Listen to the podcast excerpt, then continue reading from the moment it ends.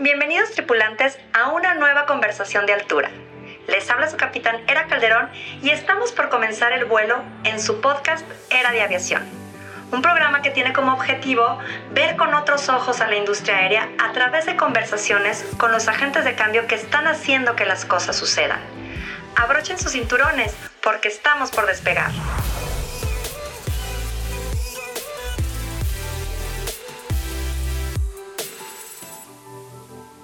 Ustedes saben que yo hago podcast de entrevistas, pero hoy quiero compartirles algo totalmente diferente a lo que he venido escuchando en cada episodio. En esta ocasión, y casi para cerrar la temporada, decidí hacer un episodio para explicarte qué es el cabotaje.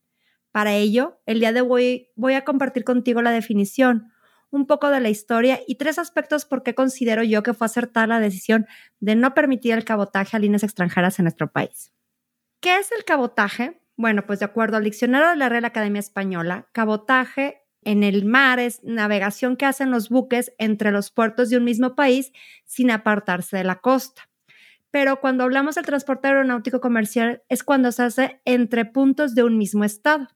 Aunque es un concepto de navegación, ha sido adoptado por la industria aérea y nos señala que es el transporte comercial entre puntos de un mismo estado, obviamente por una misma aerolínea. Ahora bien, una vez que hemos definido un poco el concepto de cabotaje, quiero platicarles sobre los antecedentes y para ello debemos partir de qué establece el Convenio de Aviación Civil Internacional firmado el 7 de diciembre de 1944, comúnmente conocido como Convenio de Chicago, que es la columna vertebral de la aviación civil de manera internacional y que en su artículo séptimo dispone lo siguiente. Cada estado contratante tiene derecho a negar a las aeronaves de los demás estados contratantes el permiso de embarcar en su territorio pasajeros, correo o carga para transportarlos mediante remuneración o alquiler con destino a otro punto situado en su territorio. Esto es lo que define el convenio de Chicago sobre el cabotaje. Y continúa diciendo el artículo. Cada estado contratante se compromete a no celebrar acuerdos que específicamente concedan tal privilegio a base de exclusividad a cualquier otro estado o línea de cualquier otro estado y a no obtener tal privilegio exclusivo de otro estado. Como les comentaba, esto es lo que establece el Convenio de Chicago sobre el cabotaje. Esta es la pauta que tenemos. Y en este tenor, cada estado, y entendemos, debemos de entender por estado lo que el concepto de derecho internacional señala como país, que cada país es libre y soberano de negar a las aeronaves de otros estados a practicar cabotaje o rutas de un punto a otro punto situado en su territorio.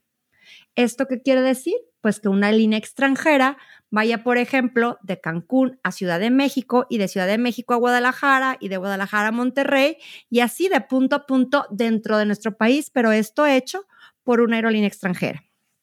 ¿Por qué se hace esto? Pues se hace para generar una especie de proteccionismo por parte del Estado a las aerolíneas de su país. Es decir, reservar el mercado nacional o los vuelos domésticos a las aerolíneas de este país. Por ejemplo, en nuestro caso, una aerolínea como Aeroméxico, Viva Aerobús, Volaris, etcétera. Y asimismo, otra de las razones para que el cabotaje solo puedan hacerla las aerolíneas nacionales, es decir, no poner la seguridad operacional en riesgo, y la seguridad de la aviación, ya que las aerolíneas que provengan de otros estados podrían requerir de exigencias diferentes a las de nuestro propio estado que vayan a operar. En este sentido, pues el derecho de cabotaje o el privilegio de cabotaje es el derecho otorgado a un estado o un transportista extranjero para transportar tráfico que de otro modo está prohibido o que está reservado únicamente para aerolíneas nacionales.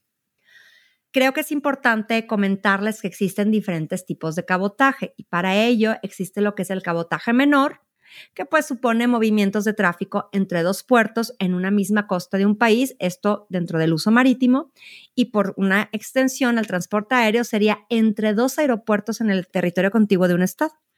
Y tenemos lo que es el cabotaje mayor, que supone movimientos de tráfico que inician y se terminan en costas diferentes de un mismo país, esto en el uso marítimo, y que por extensión el transporte aéreo serían movimientos entre un estado de un territorio no contiguo al mismo. Ahora bien, es necesario que para entender mejor estos conceptos tengamos que hablar de lo que son las libertades del aire. Es un concepto muy interesante.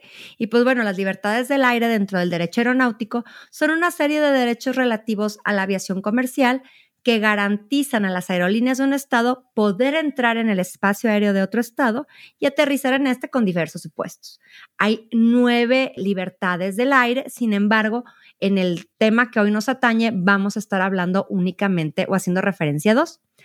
Dentro de estas libertades que les comento, existen algunas que contemplan el cabotaje y en el Manual sobre Reglamentación de Transporte Aéreo Internacional de la Organización de Aviación Civil Internacional nos explica lo que es la llamada octava libertad del aire, que es el derecho o privilegio respecto a los servicios aéreos internacionales regulares de transportar tráfico de cabotaje entre dos puntos en el territorio del Estado otorgante en un servicio que se inicia o termina en el territorio nacional del transportista extranjero o fuera del territorio del Estado otorgante.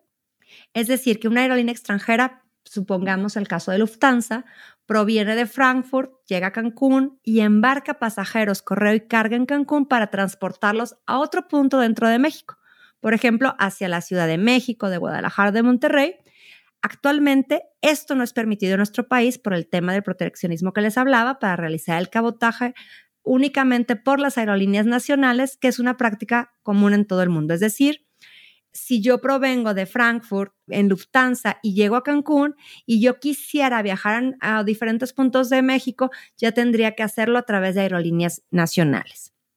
Esta octava libertad se utiliza más bien en lugares, por ejemplo, como la Comunidad Europea, donde no se tienen las fronteras físicas, entonces es mucho más fácil poder realizar estas prácticas de cabotaje entre países de comunidad europea sin que haya ningún problema entre los mismos estados, ¿no?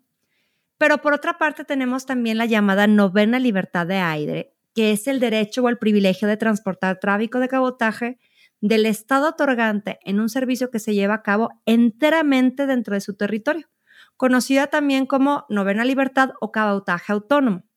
Por ejemplo, en el mismo ejemplo que estábamos hablando ahorita de Lufthansa, es la aerolínea Lufthansa, que es una aerolínea extranjera, quisiera volar desde Cancún hacia el Estado de México embarcando pasajeros, correo y carga para llevarlos a otro punto del mismo estado, es decir, Guadalajara, Monterrey, sin que en esa ruta incluya una escala en el estado al que pertenece Lufthansa, que sería Alemania, es decir, es el derecho que autoriza a un estado, al estado A, por ejemplo, en este caso Alemania, para que sus aerolíneas, Lufthansa, pueda realizar un cabotaje interno en el estado B, que sería nuestro, en el ejemplo que estamos poniendo, sería México, permitir que esta aerolínea extranjera realice vuelos domésticos o nacionales dentro del territorio eh, nacional. Sí, esto, como les comentaba, actualmente no está permitido, pero en un escenario de la comunidad europea, pues esto es más sencillo conceptualizarlo por el concepto que tienen ellos de sus propias fronteras. Ahora bien, en este mismo manual que antes habíamos comentado, se señala que el uso de transporte aéreo, las expresiones de cabotaje y tráfico de cabotaje derivan, y ya lo habíamos comentado respectivamente, de términos marítimos relativos a la prohibición de transportar tráfico a lo largo de la costa por parte de un transportista extranjero y del tráfico que así se prohíbe que podría igualarse al tráfico interior, o sea, el tráfico que se desplaza con un solo documento de transporte. Pudiera ser un billete o una carta de porte aéreo en que no hay ningún origen o punto terminal situado fuera del territorio de un Estado. Entonces, este derecho de cabotaje o privilegio de cabotaje es el derecho que está otorgando un Estado transportista extranjero para transportar el tráfico de cabotaje que de otro modo está prohibido.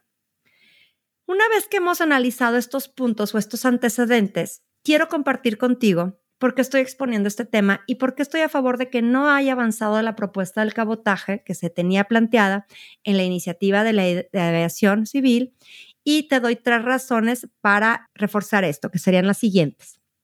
La primera es que la gente pensaba que con el cabotaje los precios de los vuelos iban a bajar.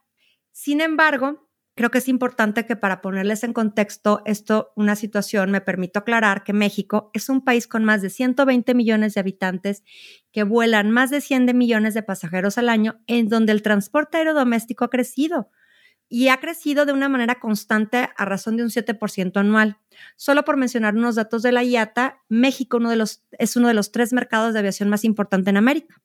El mercado doméstico de pasajeros en México creció un 66% entre 2015 a 2019. Estos son datos previos a la pandemia. Y en este mismo periodo, pues las tarifas aéreas también promedio se redujeron un 25%. Además, la evolución de la conectividad doméstica creció también un 40%, pasando de 329 rutas en 2015 a 463 en 2019. Si comparamos el 2022 con el 2019, tenemos una recuperación de 4.7% de la conectividad. ¿A qué quiero llegar con estos datos? Que la competencia no es el problema, ¿sí? Ya que finalmente nuestras aerolíneas compiten con más de 70 aerolíneas extranjeras día a día por un mismo mercado. Pero realmente el punto medular de esta situación es en los costos. Y si analizamos el costo de un boleto de Ciudad de México, por ejemplo, a Cancún, donde un precio pudiera rondar entre los 2.593 pesos, te podría yo decir que entre cargos, tasas aeroportuarias e impuestos, como la tarifa de uso aeroportuario, representan estos conceptos el 42% del valor del boleto, ¿sí? Más el IVA, etcétera.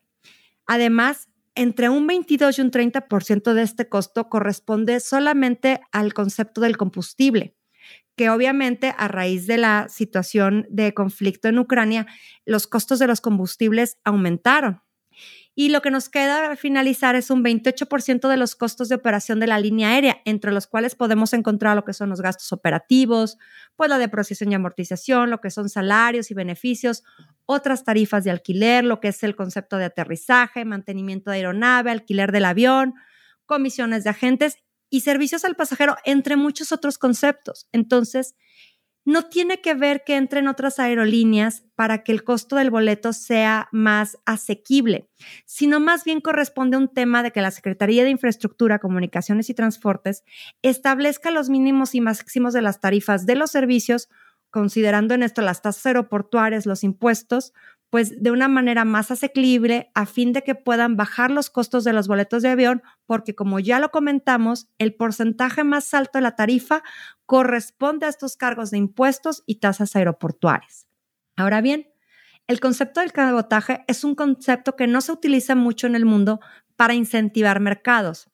Quisiera ponerles en contexto que únicamente se utiliza en dos situaciones donde, una, no existen aerolíneas del país que puedan proveer una suficiente conectividad, sí como es el caso de Chile en los 70, que precisamente por ausencias de esas aerolíneas nacionales se abrió en su momento el mercado al cabotaje de líneas extranjeras y que ya con el paso de los años actualmente no existen aerolíneas extranjeras que estén haciendo cabotaje en ese país. Y también está el caso, por ejemplo, donde Perú se abrió al cabotaje, pero ahí sí tenían aerolíneas nacionales lo que llevó a la, quiebra de la empresa nacional peruana y desapareció del mercado y que con el paso del tiempo, pues bueno, tuvieron que crearse otras aerolíneas nacionales con inversión extranjera. Entonces, más que ayudar, va a generar afectaciones a las aerolíneas nacionales. Entonces, en los únicos puntos donde pudiéramos visualizar que funciona o que tiene una función diferente el cabotaje es en naciones altamente desarrolladas como por ejemplo la Unión Europea, por el caso que ya explicábamos donde las fronteras tienen una diferencia a las fronteras normales de los demás países, ¿no? Acá en la comunidad europea las fronteras eh, no existen entre estos mismos países y lo que puede facilitar el desarrollo de estos vuelos de punto a punto entre diferentes estados. La segunda razón por la que esta propuesta ponía en riesgo la seguridad de los empleos de nuestros pilotos mexicanos y todos los empleos que trabajan dentro de la industria aérea. ¿Por qué? porque finalmente como se estuvo exponiendo por varios actores dentro del, sector, se estaba poniendo en riesgo un 1.5 millones de empleos directos y 10 millones de empleos indirectos y si lo que se buscaba era evitar la pérdida de estos empleos, en el caso del cabotaje, por ejemplo, de pilotos, personal de las aerolíneas, eh, sobrecargos y todo este personal que trabaja directamente en las aerolíneas, ya que al entrar a aerolíneas extranjeras, pues obviamente darían preferencia a sus pilotos o a sus tripulaciones o a su personal provenientes de su país. Y pues esto finalmente generaría esta pérdida de empleos y obviamente también genera una, una pérdida de, de, impuestos sobre la renta, de impuestos sobre nómina, de diferentes pagos que hace, genera esta industria, ¿no? Otro punto importante dentro de este mismo punto número dos es que la aviación tiene que ser 100% segura y que debemos estar seguros que las aerolíneas extranjeras cumplan con los mismos requisitos auditables ante la autoridad respecto de la, nave, eh, de la normatividad y de los requisitos que deben cumplir sus tripulaciones. Entonces, como podemos ver, el cabotaje no solo afectaba a las aerolíneas comerciales, sino también a aerolíneas de carga o inclusive taxis aéreos. Ya para finalizar, una última razón, y no por ello menos importante, es que podría llevarnos al riesgo de que si se autorizaba el cabotaje, otra de nuestras aerolíneas mexicanas pudiera entrar en quiebra. ¿Y por qué el cabotaje podría poner en riesgo a las aerolíneas mexicanas? Pues obviamente por el tema de la competencia desleal. Y en este punto quiero explicarles porque ya que las aerolíneas extranjeras puede que tengan cierta subvención o apoyos por parte de sus gobiernos. Por ejemplo, ¿qué sucedió durante la pandemia, durante el COVID?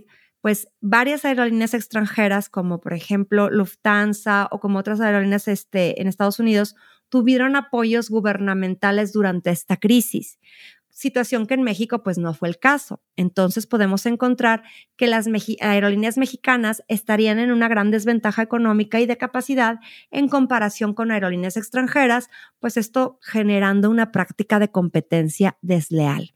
Así que pues estos son algunos de los puntos por los que yo quería tocar el tema de cabotaje y quisiera, y creo que es el momento adecuado para felicitar a todos los actores principales que estuvieron en el día a día dando seguimiento y luchando porque este concepto no fuera incluido en la reforma a la ley de aviación civil, ya que dentro de la aviación pues necesitamos que se vea que el desarrollo del sector aéreo pues es un sector que es estratégico para nuestro país, para su desarrollo económico y social. Entonces, por eso me parecía muy importante compartir contigo estos puntos. Ahora que estuvo muy en boga esta propuesta, estuvo mucho en la balanza y muchos de nuestros tripulantes no tenían el contexto de la propuesta y por eso quise explicarlos. Y ahora me gustaría saber cuál es tu punto de vista. Por favor, compártelo en mis redes sociales o en los comentarios del episodio en Spotify a ver qué te pareció y si te gustó este episodio que hicimos para ti de manera diferente. Muchas gracias y hasta el siguiente vuelo.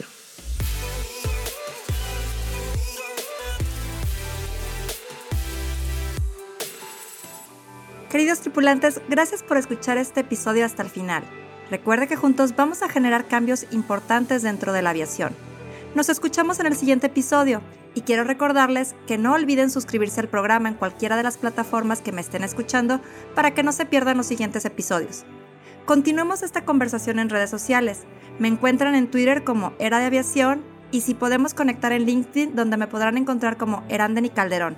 O también escríbenos al correo eradeaviacion.gmail.com con tus comentarios, preguntas o cualquier cosa que quieras platicarnos.